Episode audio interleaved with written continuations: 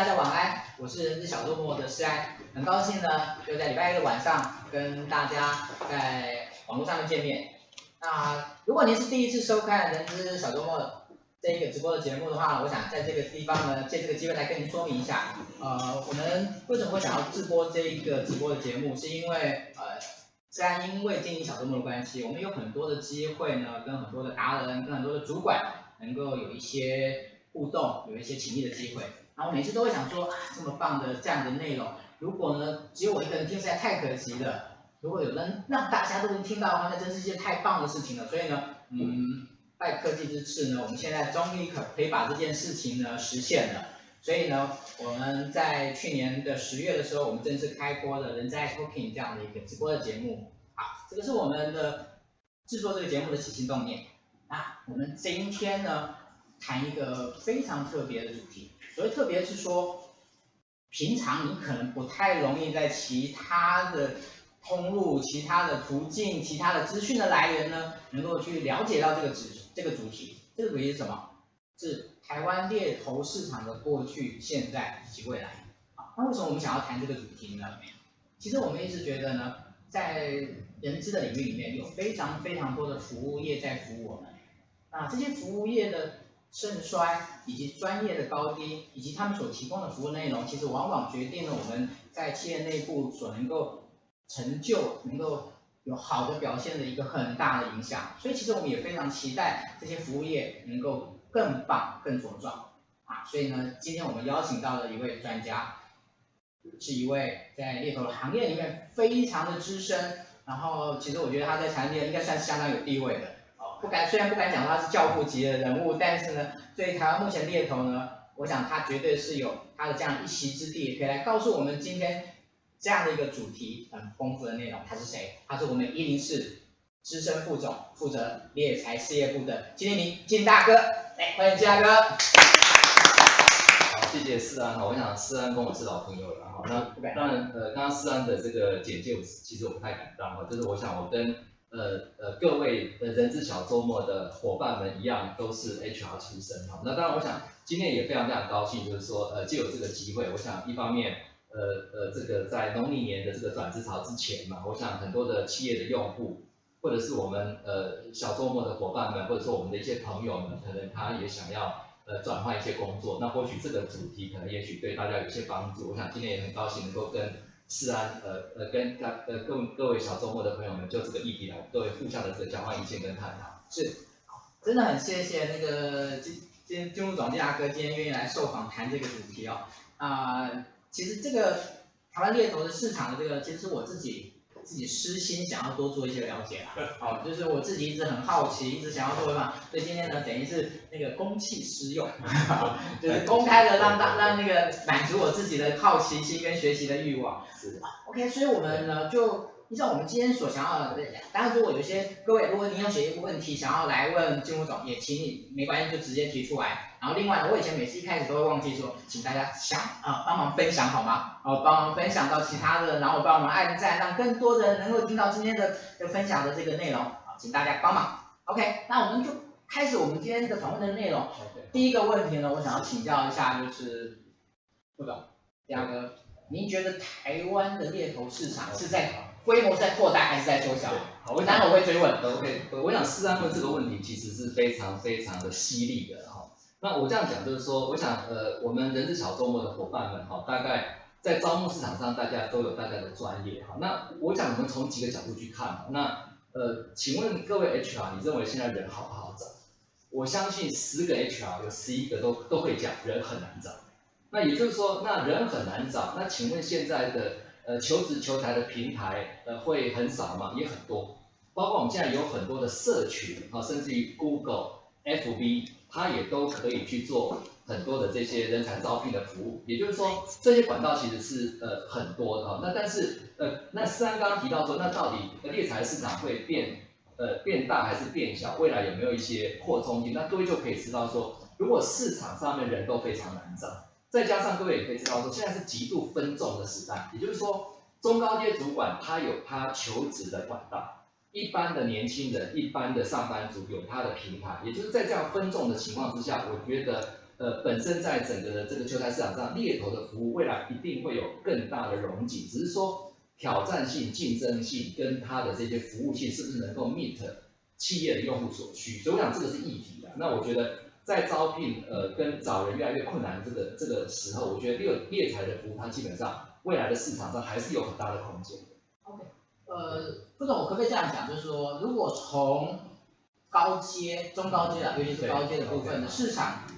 实际上是在缩小，但是呢，整体的市场，尤其是所谓关键人才的市场，其实不断在扩大。理解，可以这样讲吗？呃，我我这样讲就是说，其实呃，我们以前会觉得说啊，猎头就是找中高阶嘛，是，那事实上也是如此，就是以前真正能够领导一个公司往前走的，就是中高阶。但事实上，各位就可以知道说，呃，未来的环境是很多元，也就是说，每一家公司需要的人才跟关键人才是不一样的，也就是说。呃，猎头本身现在目前就刚像刚思安提到，就是说你说以前是中高阶，现在也不是啊。现在目前除了中高阶，还有很多关键人才，重要的工程师，重要的这些呃客服的人才，重要的行销人才，这些甚至于呃一些演算法啦，包括有一些大数据的这些因应新商模发展的人才，事实上都是炙手可热。那这些人才真的从市场上好找吗？也不好找啊。那你说这些人才慢慢的也会觉得说，那我为什么要跟别人一样去主动应征？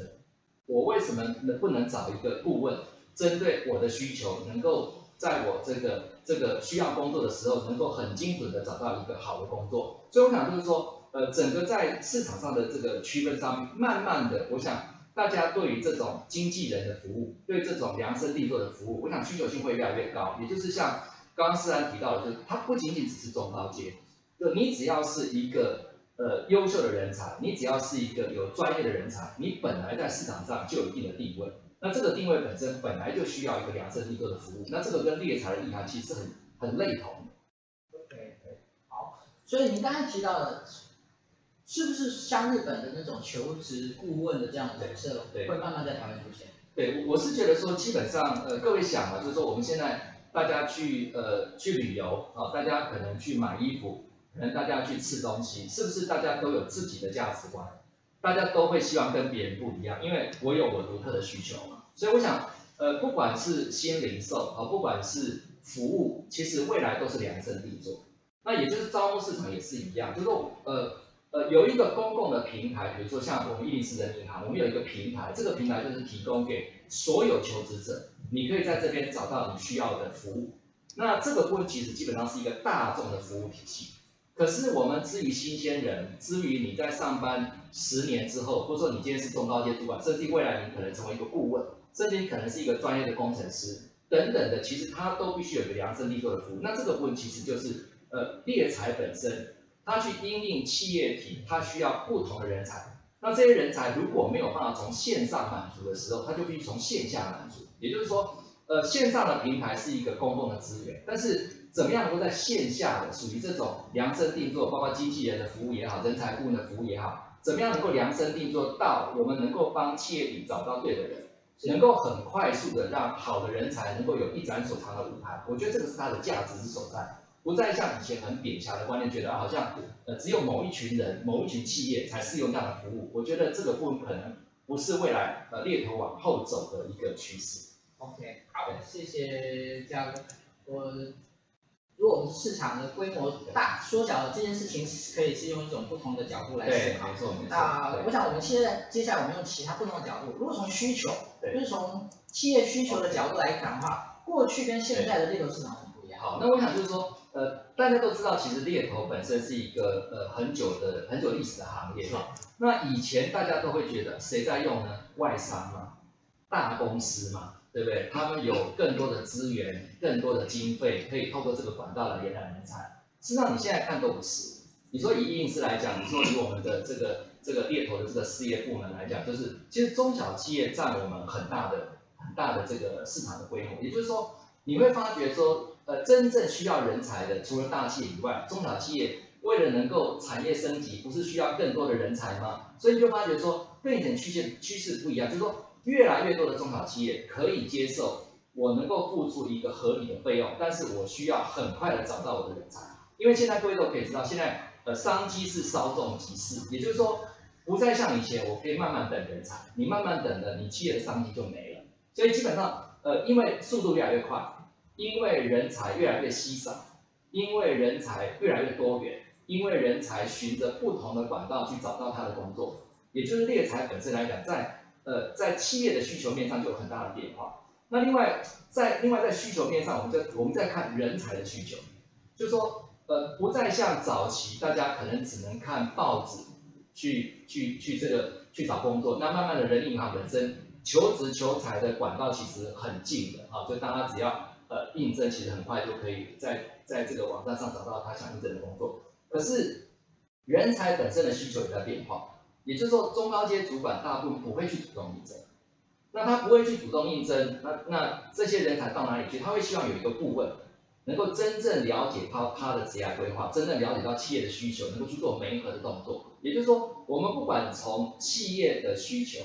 跟人才的需求，你都会发觉这些实体的招聘的服务，未来会是在招聘市场上一个主流。因为大家还是希望分众，大家还是希望量身定做，大家还是希望能够在找工作、找人才上面能够更审慎，而且有一个。有经验的这个团队或者是顾问，能够居间把这些事情先做好，而不是企业体要一直一直去过滤很多的人，呃，很多的人选必须一直去应征很多的工作。我觉得这个问基本上它是一个收敛的过程，这也是未来在需求面上面可能这个部分其实会有一些市场上面调教的部分。好，谢谢副总。那从猎才公司本身的经营的角度，好。以前跟现在有什么不一样？对，我想就是说，呃呃，台北大概就有数百家的猎头公司哈，越来越多。那我想台湾呃可能更是不计其数的，大大小小。因为本来猎头的行业呃进入障碍就不高，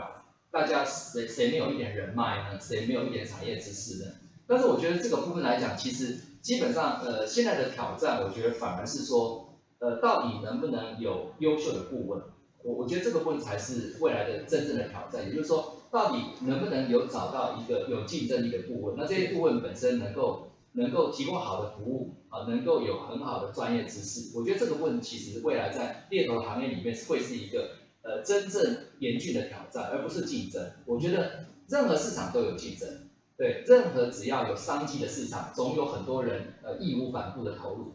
所以就是竞争其实并不可怕，就是本来行业就是竞争嘛。但是竞争的本质才重要，也就是说，到底这个行业里面什么才是真正竞争，什么才是真正在这个行业里面能够立足而且无可取代的关键因素，那个才是如果呃不管是有志于投入这个产业，或者是有志于呃筹组这样的团队，我觉得真正严峻的挑战是，到底你怎么样提供一个有竞争力的服务，那你怎么样能够找到一些人才，这些人才能够 meet 这个市场上的需求，我觉得这个是更重要的。嘉哥，您刚才提到那个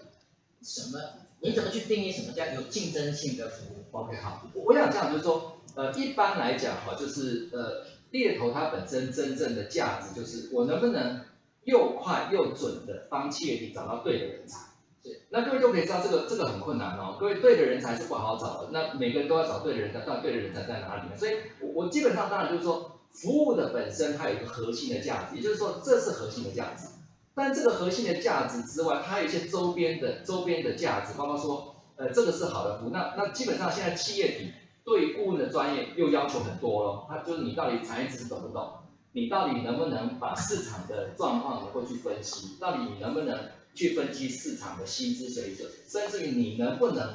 呃，更有更有积极性的能够告诉企业体未来的人才是什么人才？哦，所以我想这个问当然都是。呃呃，不再像以前企业体只是很单纯的就是招聘服务，他可能对于这个服务的价值跟它的延伸性，可能要求的是更多的。我想这个都是未来我们我们必须面对的挑战。对，我这边马上就有一位伙一位伙伴了，被呃一位王先生他老师，他他他是疑问，他说他们在台湾有几百家。绝对超过这个数字。我我印象中，其实我有看过。绝绝对超过这个数字，绝对超过数字。我我想在台。我印象中，我那时候看过的资料好像是四百家左右。对，我想呃，当然我想，因为很多的很多的公司的名称跟它的服务其实不容易界定，所以我们至少知道在台北一百家绝对跑不掉，绝大大小小在台北一百家绝对绝对不会低于这个数字。OK。对，所以我只能讲说。呃，这个行业本身信用障碍不高，但是真的要把它做好，不是这么容易的。对。好那对猎头而言，现在最大的挑战是？OK OK，我想，呃，其实猎头的挑战其实很多了。那我觉得对于猎头，现在目前最大的挑战是我刚刚提到的人，也就是说，呃，我们知道说现在目前企业体对于猎头的期待，不仅仅只是你帮我找到对的人，甚至于很多，实际上我们接触到很多企业，企业体，企业体有时候连自己都不知道什么才是他对的人，是对，就是说他他他他他会觉得说啊。我们挑战很大，我们觉得产业要升级，我们觉得营运没有办法提升，我们觉得好像服务没办法创新，所以他会觉得说，那我能不能找一个人才来帮助我？但是，请问他站在他的本位去想到的那个人才，真的能帮到他吗？未必哦。如果真的是这样子，每家公司不是都应该成长吗？不是每家公司都应该有很好的远景吗？是啊，不然嘛。也就是说，很多公司在决策的时候，不尽然做出正确的决策。那当你没有做出正确决策的时候，你要你要找的那个人，事实上要么就是根本不存在。所以我们经常开玩笑讲的，就是企业体委托猎才找的人，基本上是什么规格？神的规格。哦，那种人基本上在在人世间是没有的。也就是说，呃，公司要花一笔大的服务费去延揽人才，当然是要找到无懈可击的人才。这个我我想我们都可以理解。但是这种无懈可击的人才，是不是真的是企业体真正需要的人才？真的能够帮企业体能够产业升级，却不尽然。所以为什么有经验的顾问，他其实可以站在企业的立场，他会站在人才的市场，甚至会站在同业的立场跟市场的角度去跟他谈，说，哎，你要找的人才真的能够满足你真正要达到的目的吗？如果不是的话，是不是有更多的空间去探讨到底什么样的人才才能帮助到这个企业主？所以我只能讲说，为什么我刚刚提到说。我们的挑战是什么？我们的挑战是不是市场严峻？市场本来就严峻，也不是市场竞争，市场本来就竞争。我们的挑战是我们怎么样去发掘呃一群有竞争力的顾问，这些顾问能够有很好的产业知识，他能够站在产业跟企业的立场，真正为企业去去探讨出一个真正有竞争力的人才，而且。能够把这个人才从市场上面找到，能够让企业体找到对的人，而且能够让这个人才能够有一展所长的舞台，所以我想这个才是我我觉得这个才是这个行业的这些这些真正严峻的挑战。我认为市场上的挑战都还是其次的，对吗？OK，得人者得天下。呃，我想这个这个也是 HR 共同的理念嘛，就是说呃只要找对了人才，呃天下就是你的嘛。所以我想这个都是 HR 基本上的宗旨。那我想，呃，任何 HR 的作业，不管是培训啊，不管招聘网站啊，不管是猎头，我想这个一定都是最高的最高的指导原则。对，OK。嘉哥，我我想接下来想要请教就是，呃，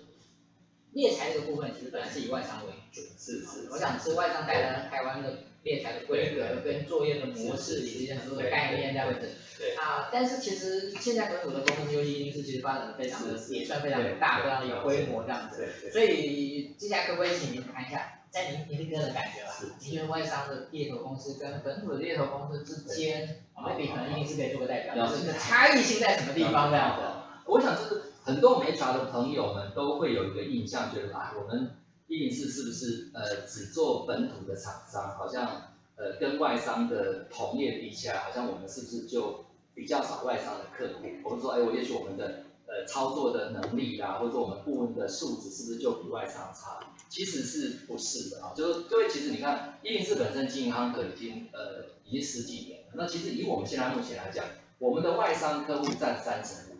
也就是我们有百分之三十五的外商客户。那其实坦白讲，就是呃台湾的竞争同一之间，说起来大家也都是朋友，好，虽然大家呃是朋友，只要不接触到。呃，机密其实大家还是可以当朋友，而且我是觉得说，其实猎头的行业是自己跟自己竞争，哦，就是一个公司它要呃希望能够找到一个关键人才，本来它就可以找三四家同业呃 hunter 公司嘛，那其实这三四家红 hunter 公司，你说大家一定是竞争对手也不尽然，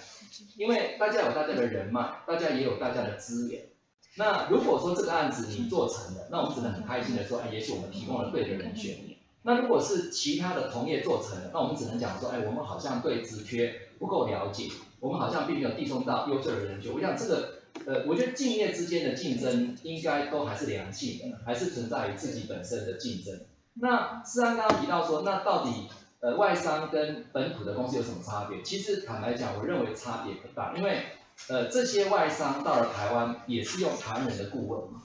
不是这样子吗？他也不是用了外国人的顾问嘛。他们的逻，他们的作业逻辑没有差别。呃，其实基本上我还是觉得说，当然有一些比较有规模的外商，或许他在整个培训上。他在整个制度上面可能呃会有他的独到之处啦，但是我只能讲说，呃像李一零四我们已经发展了十五六年的这个历史，基本上大家在市场的规范上，在市场的竞争力上，其实差已经不多了。那只是说，呃外商的这家航空公司，它可能有的资源是说，因为它是个跨国公司，它有可能会从国外就得到案件，哦，那这个部分可能是我们在本土上面，我们可能必须从本土得到案件，但是随着我想。呃，人才国际化的结果，像现在也有很多呃，这个新加坡商啊、香港商啊、美商、法商，他如果要找台湾人，也是找一零四啊。甚至他如果希望到中国大陆去发展，想找几个台湾人，他也是找一零四啊。所以我还是觉得说，呃，基本上我觉得猎头行业发展到现在，应该都还是在于，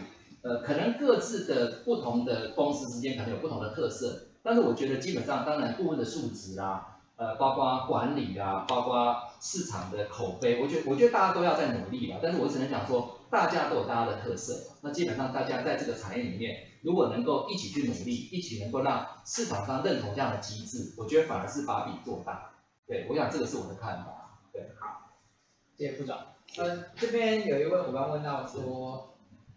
如果你最他的问法说最大的他们的公司每年可以 place 多少？那就嗯。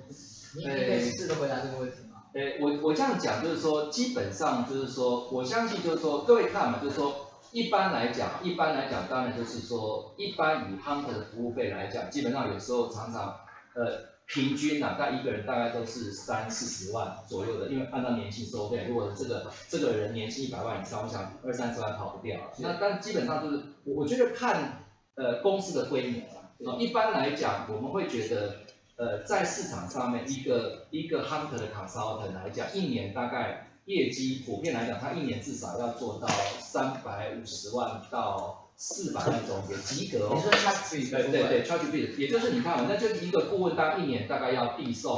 呃，大概要将近十到十五个 candidate，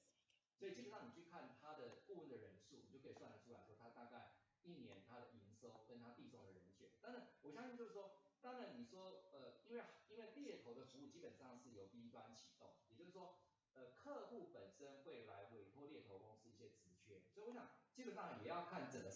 你整个市场的这些这些需求量，它到底到达什么程度？那相对的，呃，顾问本身的人数跟顾问本身递送的资源本身也会影响，我想这个部分当然都会值得大家去参考。对。这边有一位伙伴收费，他问说，请问公司最高主管适合透过猎财管道涨吗？这问题有一点怪啊。呃，其实我觉得他后面有话。是是，我这样讲就是说，其实本身要看组织，也就是呃一个企业组织本身，如果我们的组织呃不管是面临挑战，或者是说我们面临转型升级，或者是我们觉得我们应该在呃高阶领导的这个这个这个调整上面有一个。有一个关键性的调整，我觉得这个部分都适合，包括对，你看我们现在手边也有很多找总经理，甚至找接班人的也是比比皆是嘛，所以我还是觉得说，呃，看企业体本身要达到的目的是什么，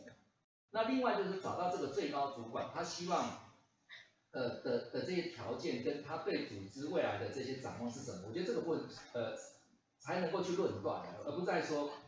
到底是不是，我觉得他，我觉得他的结构本身可能会影响到。他是不是把这个直接可以委托给猎头公司来执行？好，我我我们可能先稍微暂停一下，我们确认一下目前的声音收音是 OK 的吗？OK 好，好，那我们继续我们后面的后面的访谈的部分，不好意思。对，好，那嗯，除了这个本土跟外商的差异以外呢，其实最近这几年呢，有一个非常非常重要的发展跟工具啊。就是 LinkedIn 平台，对对对，那是是是，这个说法很特别啊，很多的说法，有人说它是在终结猎头市场，有人说它是猎头的最大的辅助工具，啊，有人说它可以让可以让很 HR 的本身在猎猎猎才部分呢，这个怎么看待这这个这个这个这个东西这个平台这件事情？我想所有的我们的伙伴们哈或 HR 都非常关非常非常关注这个 LinkedIn 的发展，因为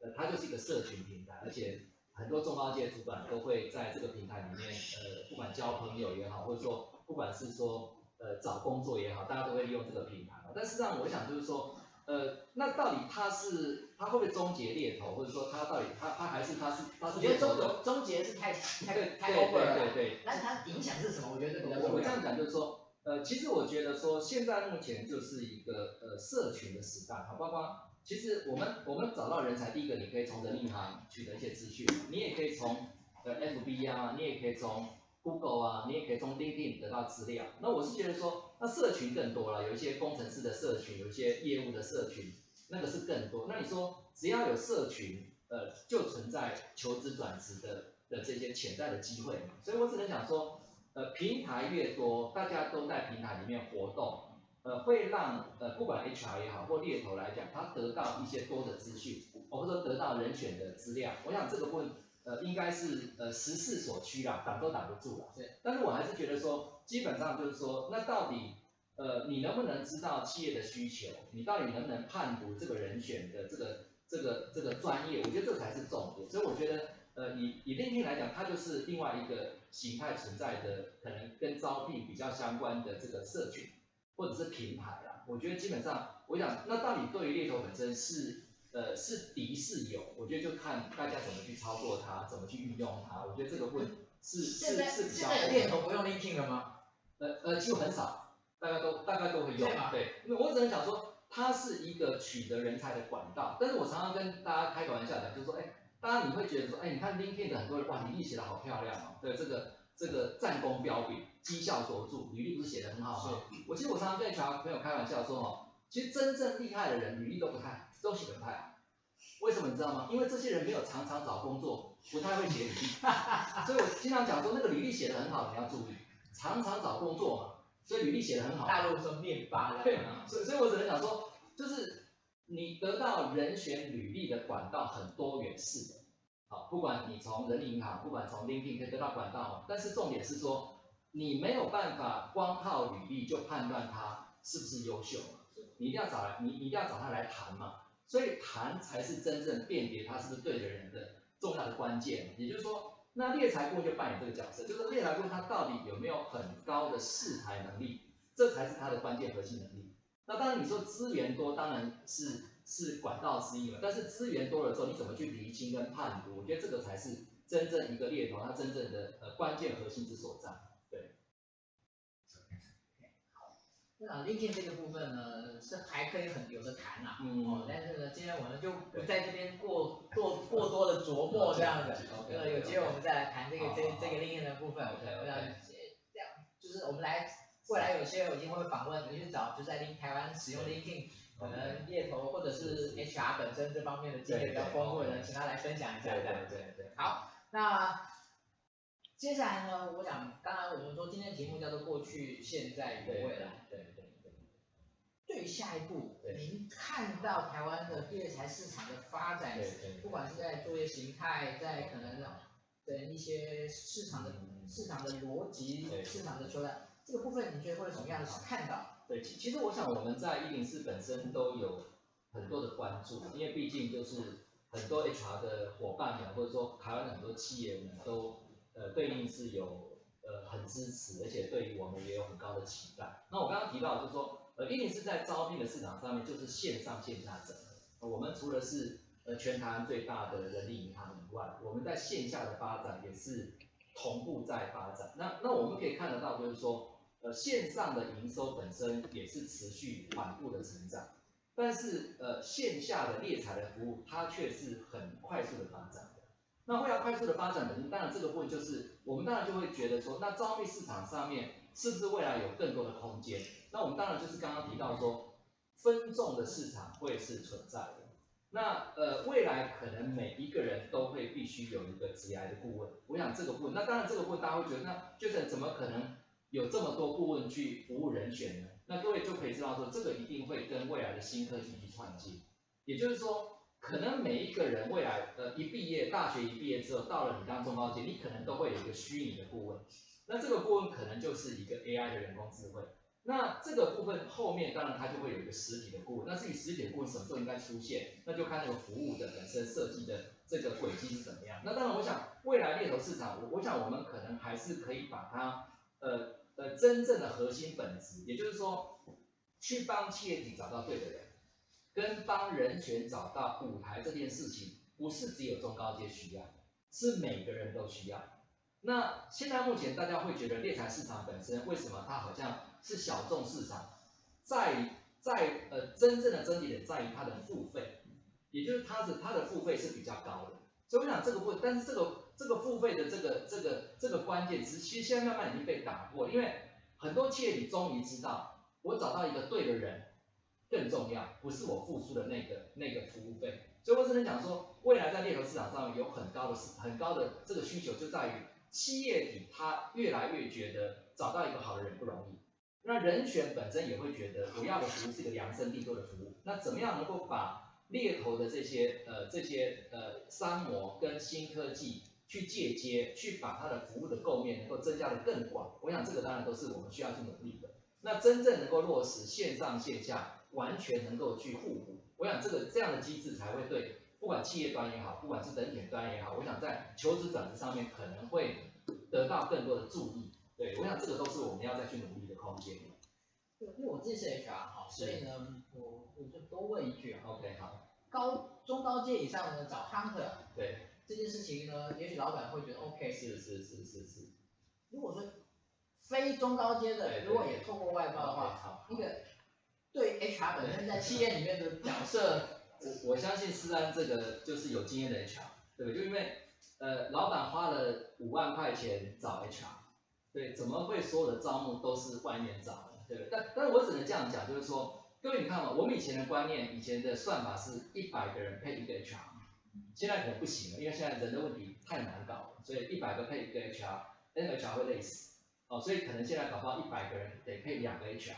因为现在人的价值观很多元嘛，很多事情要处理嘛。但是我我只能跟我只能讲说，呃，未来各个商模都是专业分工，也就是不可能 HR 包办所有的事情。而且各位你看哦，一个 HR 的招募人员，我只帮我公司找人，对，那我只帮我一家公司找人的时候，我可以经营的人脉，跟我可以去去试出在市场上的职缺就是有限的嘛。那你怎么可能跟一个 hunter 的顾问是帮一个企一个产业在找人的时候，他去了解那个产业的脉动，跟他去了解那个人才的这些这些动这个这些脉动要要能够要能够比拟呢？所以我只能讲说，其实现在的观念已经不存在那个说，哎，我今天花了钱找你，是不是你把所有的服务都要做好，都要做到到位？那个其实不太可能。所以我只能讲说，未来在招募市场上也是专业分工。哦，所以其实我们我们常常讲说，我们其实去帮企业里找人才，不是要去取代 HR，而是去做专业工，就是我们是他外外部的招聘的这些这些专业人才，我们随时能够提供很多人才的讯息给企业，而且而且思安也知道嘛，有时候要找人，你要真正要找人，你真的都找不到，你真的不想找的人都浮现，就是这样。所以所以如果说大家不是跟呃外界的招募伙伴去做专业分工的时候，怎么可能？随时能够知道有些人才的轨迹呢，所以我们常常觉得说，有好的人才就得先用，因为你真正缺人的时候，你会发觉根本也找不到。哦，所以我只能讲说，未来就是一个专业分工的时代，就是呃，刚刚你呃，刚刚思安提到那个问题，如果我们用专业分工的角度去看的时候，是不是对企业体有更大的注意？是不是在招募上面有更大的空间跟能量？我想这个当然都可以从这个角度去思考一下。OK，好，谢谢那个嘉哥。我这边有个朋友问到说，外商找台湾人，应该不是外商，就是台湾人去大陆工作增是增加还是减少？OK 好，呃，我想这个这个呃，我想呃这位朋友问的问题，其实呃刚好我们在去年十二月，呃我们有做了一个在做了一个国际人才的这个这个研讨会。那我们最新的调查资料是这样子，就是说呃我们从一零四人力银行网站上看到的，就是说。呃，中国大陆的职缺数，也就是说，在人力银行里面，中国大陆的职缺数，它每年约略以十个百分点的成长速度在增加。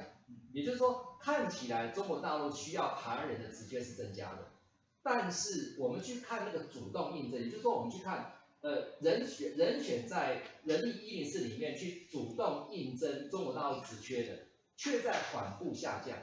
那这就是一个很有趣的现象了，哎，明明职缺数是往上走的，那为什么愿意去的人好像开始慢慢往下走呢？那我们再看另外一个趋势，就是东协，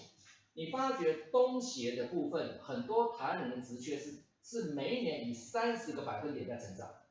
而且要主动应征东协工作的也是大幅成长。那我们终于得到一个轨迹，也就是很多的台湾的厂商，他开始去在中国大陆。呃，高的成本跟高的用人的这些这些趋势，甚至于各位可以知道，现在环保，中国大陆环保的要求很高，所以很多的台商如果是逐成本而居的，他可能必须退到东协。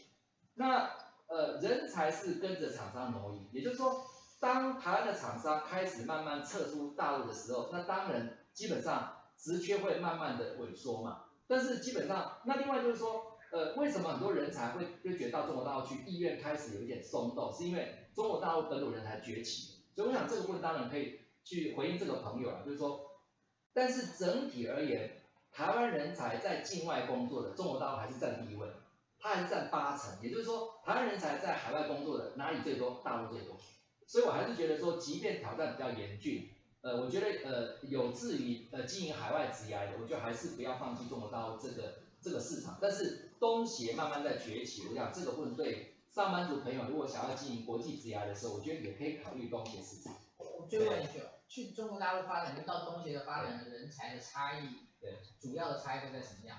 呃，我想就是说，以中国大陆来讲，我想早年大概在五年以前吧，中高阶主管会具有绝对优势，好，在中国大陆。是。但是我想这两三年也不是，因为中国大陆的中高阶主管其实。很多本土的人才都崛起了，反而现在目前在中阶，甚至于年轻人，哈，是中国中国大陆其实呃会延揽的对象。那包括中国大陆现在呃出台了很多政策，哈，那他会喜欢台湾哪些人才呢？第一个博士，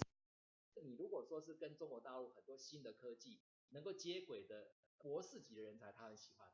那第二个就是新创团队，他寄出很多的优惠，希望台湾的很多新创团队能够到那边去发展。那第三个就是学生。哦，他会希望年轻人也能够去那边发展。当然，我想，呃，很多的目的啦，我们就就就不一一点破了。是，对，好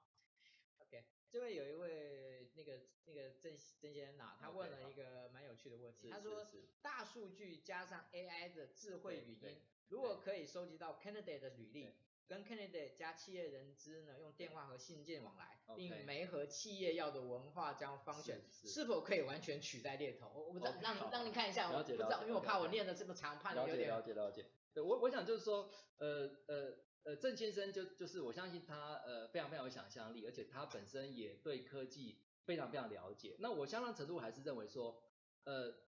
，AI 的发展，大数据的发展，一定能够有助于。呃，顾问能够去辨识人才，或者说能够去收集必要的资讯，甚至我们也希望说，未来能够把这个人在社群的所有行为，能不能都分析一下？因为我我有我有听呃专家讲说，其实三到五年之内，在履历筛选这个环节，应该会完全的自动化。对对，我想就是说没有问题。我想就是说，呃，现在目前其实即便是人力啊，像104，我们也在用大数据在判读履历嘛，我们也在用演算法去算嘛，所以我想。这个都是科技可以帮助我们的，甚至我们常常开玩笑讲说，那现在人脸辨识不是很进步吗？那未来我常常在讲说，人脸辨识那么进步，如果一个公司能够能够把它十年来进公司的那个脸都输入到电脑里面去，那是不是以后招募很方便啊？就人选只要到了柜台那边一拍，不是我们公司的脸，你就跟他送份礼物给他说谢谢，那今天下次再见嘛，对不对？所以所以我只能讲说，科技的进步一定会让很多资讯的收集变得。更精确是，但是我只能讲说人人，包括你看现在很多的科技，它包括讲说，哎，感情啦，很多的这些呃牵涉到人的本性的东西，好像机器还没办法取代。所以我想，刚刚郑先提的这个这个问题，我相信可能也许指日可待了，但是我想可能不是很短的时间能够达到的了。我想要去判读一个人，除了看资料不一定很准，就像我们刚刚提到的嘛，就很会写履历的人很多啊，但是很会写履历的人是不是对的人不一定啊。对，反而那个不太会写履历的人才是对的人啊，因为他没有经常在找工作啊，天天都工作很忙啊，对不对？所以我真的讲说，可能只靠资料跟大数据要去研判一个人，我觉我觉得那个可能还是跟事实上是会有一些落差的。OK，好，谢谢副总。好，接下来呢，我们有两个问题呢，主要是环绕在有关于猎头的从业人员的这样的角度。那首先我们想要问一下，就是有关于做猎头的人，你觉得他需要什么样的特质跟专业条件呢？对，呃，其实其实我觉得思安问这个问题其实是很呃很值得探讨了。为什么？呃呃，我想各位都知道，我我也是 HR 出身啊。其实我在业界做了很久的 HR，那那才到一零四去去呃，就是去就引这个团队，然后去带领这些同仁哈。那那其实我觉得说，呃，这么多年的这些经验哦，就发觉说，我们还是一个人的行业，就是说。你真正要找到一个呃优秀的猎才顾问，其实并不容易。为什么？因为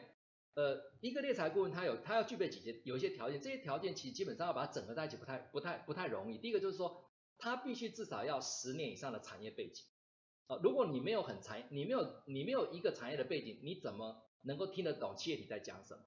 甚至你要去跟一个中高阶主管或者关键人才去谈的时候，如果你没有专业，你怎么听得懂他到底？呃，他到底专业的程度到哪里？所以我想这个是一个呃本来就不容易的这个专业的这个这个这个这个人才。那第二个是说，你又必须要有业务特质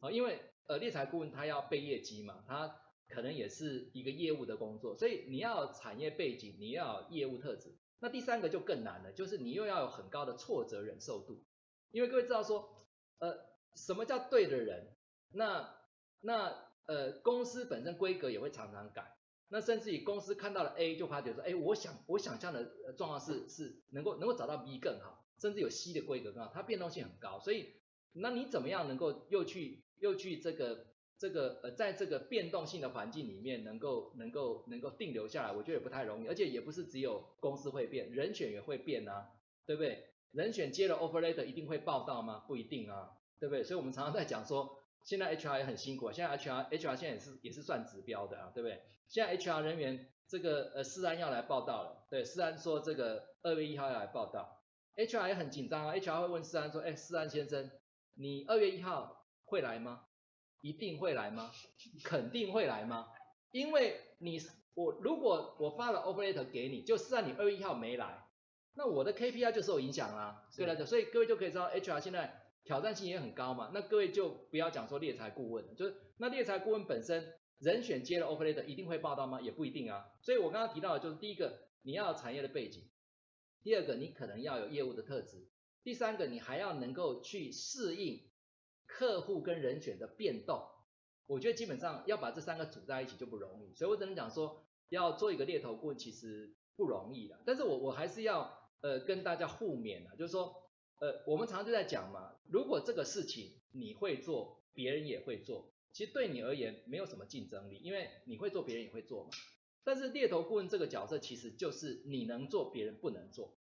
那这才有竞争的优势嘛。所以我们我们经常就在讲说要做难的事嘛，因为简单的事人人会做啊，难的事情你只要做了难的事情，你只要能够呃只要能够只要能够经过这个难的挑战之后，你就发觉很多事情对你都不难啊。所以我们当然是期许说。呃，我们在座的呃小周末的伙伴们，哦，还是我们小周末的伙伴们的同事朋友们，愿意来挑战猎台顾问的，那就麻烦把履历寄到这个 email，就寄给 Jason，对不对？我是觉得说，呃，这是一个很有挑战的工作了，但是确实需要的条件其实也也还蛮多元的啦，对。嗯、我我我可以追问一句吗？好我想要没问题，没问题，没问题。您觉得 HR 真的适合做猎头吗？哎，这个问题我如果回答完之后，他的他的优点跟跟跟可能都强项跟弱项，对对，这个问题我们我们用中心一点的来谈这样子。对，对，讲实话的话，可能未来很难在 HR 界立足了，对不对？但是我只能这样讲，就是说各位可能要去思考了，就是说，呃，各位想想看，就是 HR 的人其实也是能言善道，而且 HR 的人都很 nice，不然各位想想看，你怎么能够把这么多人骗进你公司呢？对不对？如果你不是这么有，那我们都是我们都是 诚恳感动天，理解理解，对，这个我们都一样。就是那我只能讲说，各位，呃，HR 本身其实沟通协调能力很好，具有很好的招募的 domain know-how，而且他对人的敏感度也很高。但是当初为什么他他具有这样的特质选择做 HR？因为他不做业务嘛，因为业务呃要这个抛头露脸嘛，业务可能要背业绩嘛，所以也就是说。呃，我怎么回答？就是如果各位 HR 的朋友，你会觉得说，哎，就是我也很有人脉基础啊，我看人很准啊，我对企业端找到对的人，跟把好的人送到对的舞台去，我很有热情啊。我觉得你已经基本上具备条件，但是重点就是说，那如果你要扛业绩，如果你要你要把 HR 的部分变成是一个业务的工作，那你就要去思考这个工作是不是你要挑战，而且你可以释怀，而且能够把你的所有的 domain know-how 都能够跟业务工作结合在一起。如果可以，你就适合；如果你永远跨不出那一关，那我觉得基本上就会就会就会呃，在担任猎才顾问的这个这个这个呃这个想法上面，可能还是会有一个门槛在。对，我可以再提一个问题吗？OK，没问题，没问题，没问题。最近的猎才顾问啊，就是猎才顾问的，我突然发现到呢，尤其很多外商的猎头公司，对对对，有很多年轻的女生加入，对对对，您您对这件事情的看法？我我其实我个人觉得啦，大家愿意投入到猎才这个行业，我们都会觉得，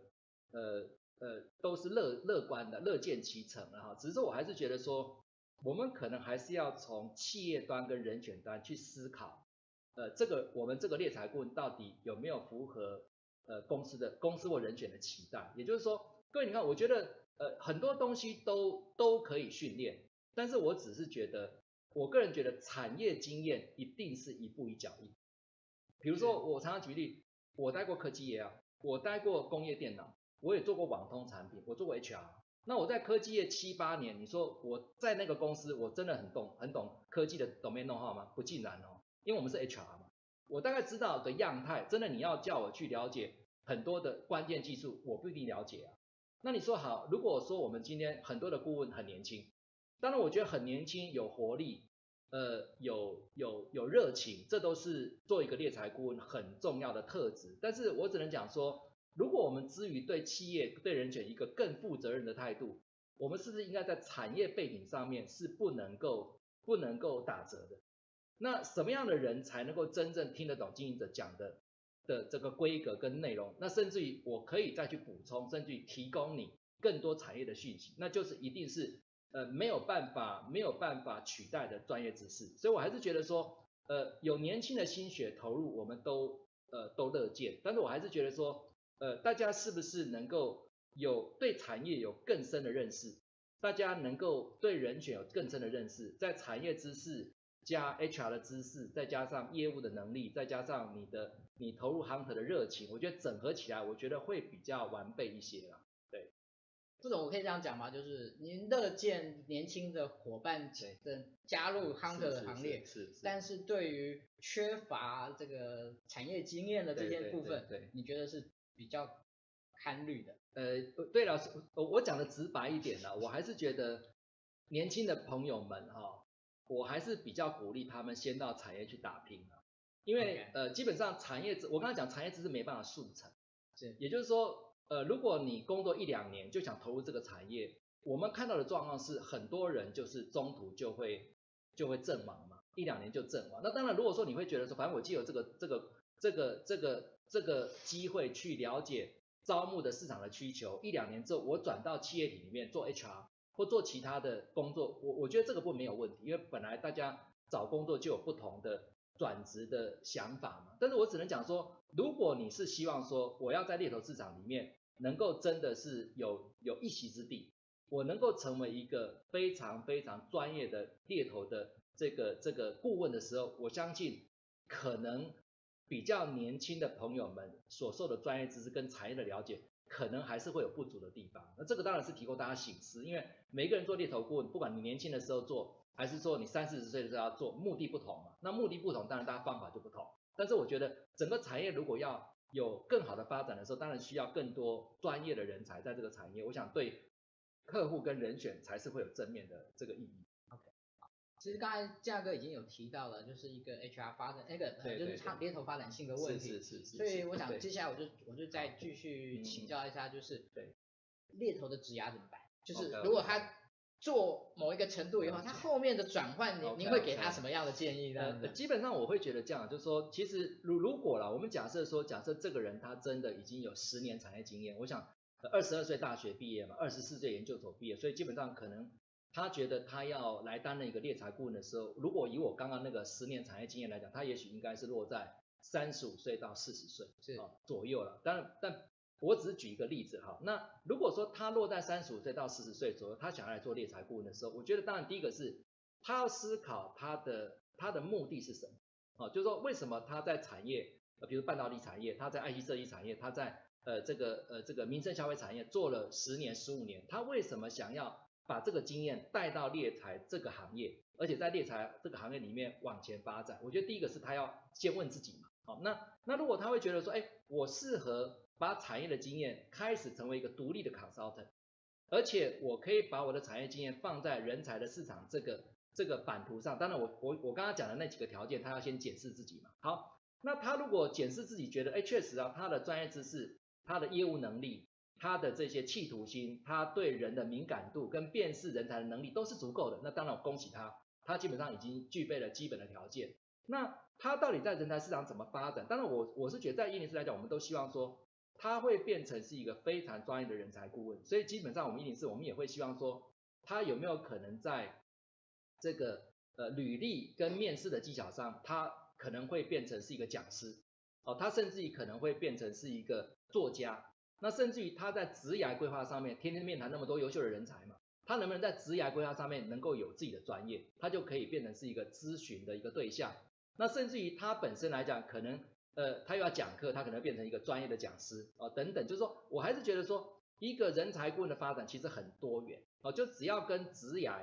跟找工作、跟履历、跟面试相关的东西，都可以变成是一个专业。所以我想大家不要只看待说，哦、我们只是。呃，到一个公司去创造业绩，去呃去呃呃换取一份薪水，就是我们当然会希望说你在这个产业里面是很有专业，而且你在几个特殊的产业能不能无可取代？也就是说，这个产业只要想用人，就一定会想到这个顾问。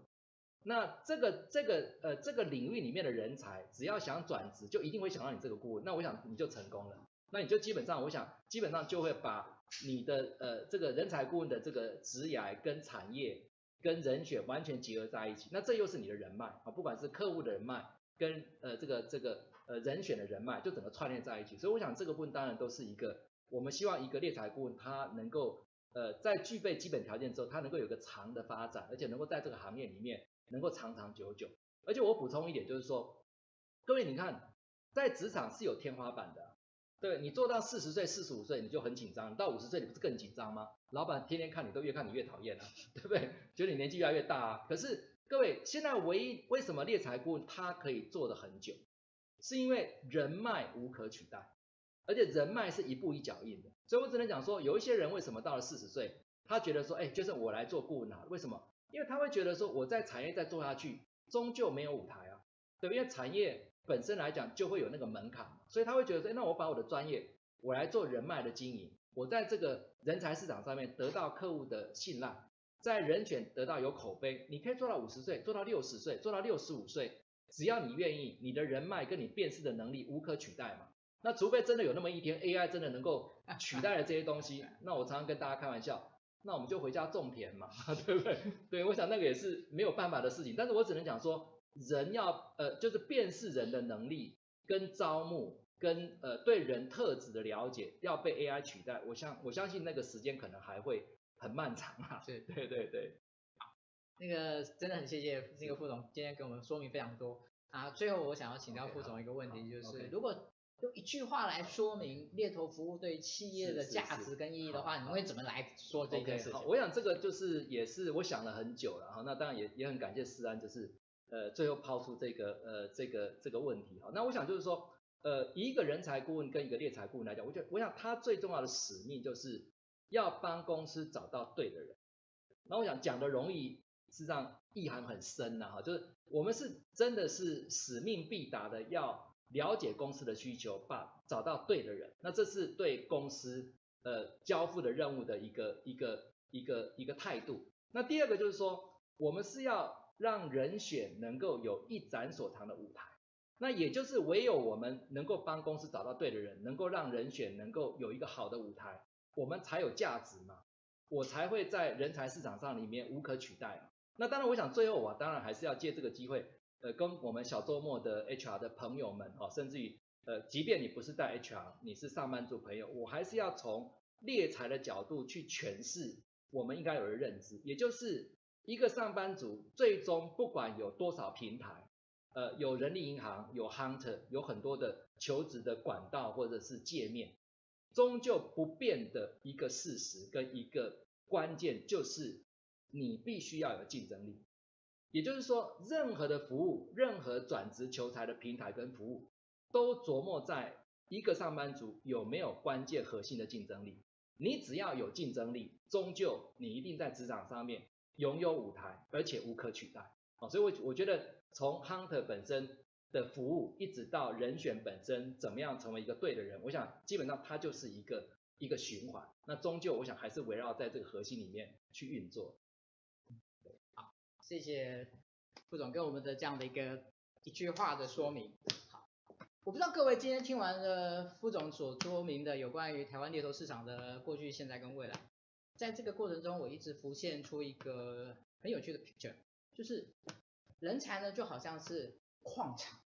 他们深埋在非常深的底下，是是，然后呢猎头呢就好像是拿着机器，拿着锄，去不断的。挖掘，不断去建构自己的隧道，然后能够够接触到这些人才的矿场这样的，然后而且每一条路，以前呢可能大家是共用，对，现在是每一个人要自己去挖出那样的一这这样一条路出来，对对。所以我觉得呃今天的分享里面，我想这个印象是让我感受最深刻的。那另外我想很重要的一点是，怎么样让我们自己每一个人。在你的职业生涯里面去找到一个可以帮助你的求职顾问，对，我觉得这个是一个非常重要的一个议题。那今天真的很感谢金木总呢来跟我们大家分享这个可能在平常不太容易听到的这样的一个内容跟角度。那今天真的很谢谢金副总，OK，我们 OK，谢谢您，谢谢，谢谢思安，也谢谢各位伙伴，谢谢，谢谢，OK，谢谢。好，呃，接下来的部分呢，一样跟大家说明一下我们。之后的一些相关的课程的部分，好，在这个地方呢，其实一月份我们一般来讲开的课程会比较少一点，啊，开的少一点，所以呢，今天二二月的部分呢，我们大概呃一月的部分，我们大概在下礼拜呢会有一个，不过这个这个聚会我们没有对外公开，所以呢，我我我就不在这边这边说明哈，当然你们想想参加私讯我了哈，OK，那在这边我想要先预告一下一件事情啊，就是。我们呢，今年会开很多新的不同的主题的聚会。那在二月呢，我们先看第一个，而且这个呢是我自己个人主持的。这个部分呢，呃，那个没有这个卡哈，啊、因为我们的那个技术人员说我那个我好像那个跑野马跑迟了，我说对，没关系啊。我准备开一个训练人的聚会。哦以前我真的对训练人真的很不好意思啊。以前这个我到时候在正式的发表的文章，我都有跟大家证之前，因为以前我真的很刻意的，其实反而去排很多非训练的课程，训练的部分我反而相对是缴的。但是今年的二月我会开一个啊，请大家拭目以待。OK，那接下来我要跟大家说明一下，是我们下个礼拜一要谈什么。我们下个礼拜一邀请到的是在小周末帮我们带了超过三年的一位老师。李世珍老师，在三年多以前，我们有幸的认识了李世珍老师，他开始带我们做第五项修炼这一本书，从第五项修炼一直到去年的创造力领导，我们很希望让这一个希望能去改变 HR 的 mindset 的这样的一个读书聚会，能够更多人知道，所以我们下个礼拜邀请他来谈，从第五项修炼、系统思考，一直到。创造力领导的这样的一种心路历程，以及我们到底看办这个聚会想要带给大家的是什么？这是我们希望能够带给在下个礼拜的我们的直播里面会谈，请大家下个礼拜那个准时的来收看。好，那我们一样每一次呢都要感谢新网红直播工作室给我们带来非常多的。其实今天我们呃中途其实有一些技术的问题，那也很感谢老师马上就在在这个过程中呢协助我们把它排除掉了，真的很非常非常谢谢大家。OK。那我想今天的直播呢就到这边。每一个礼拜我们都希望呢带给你一个新的观点，每一个礼拜我们都希望带给您在人资领域里面有一个不同的看见。这是我们人资爱 Talking 希望带给大家的。我是卢山，今天的晚上的时间就到这边告一段落谢谢各位谢谢。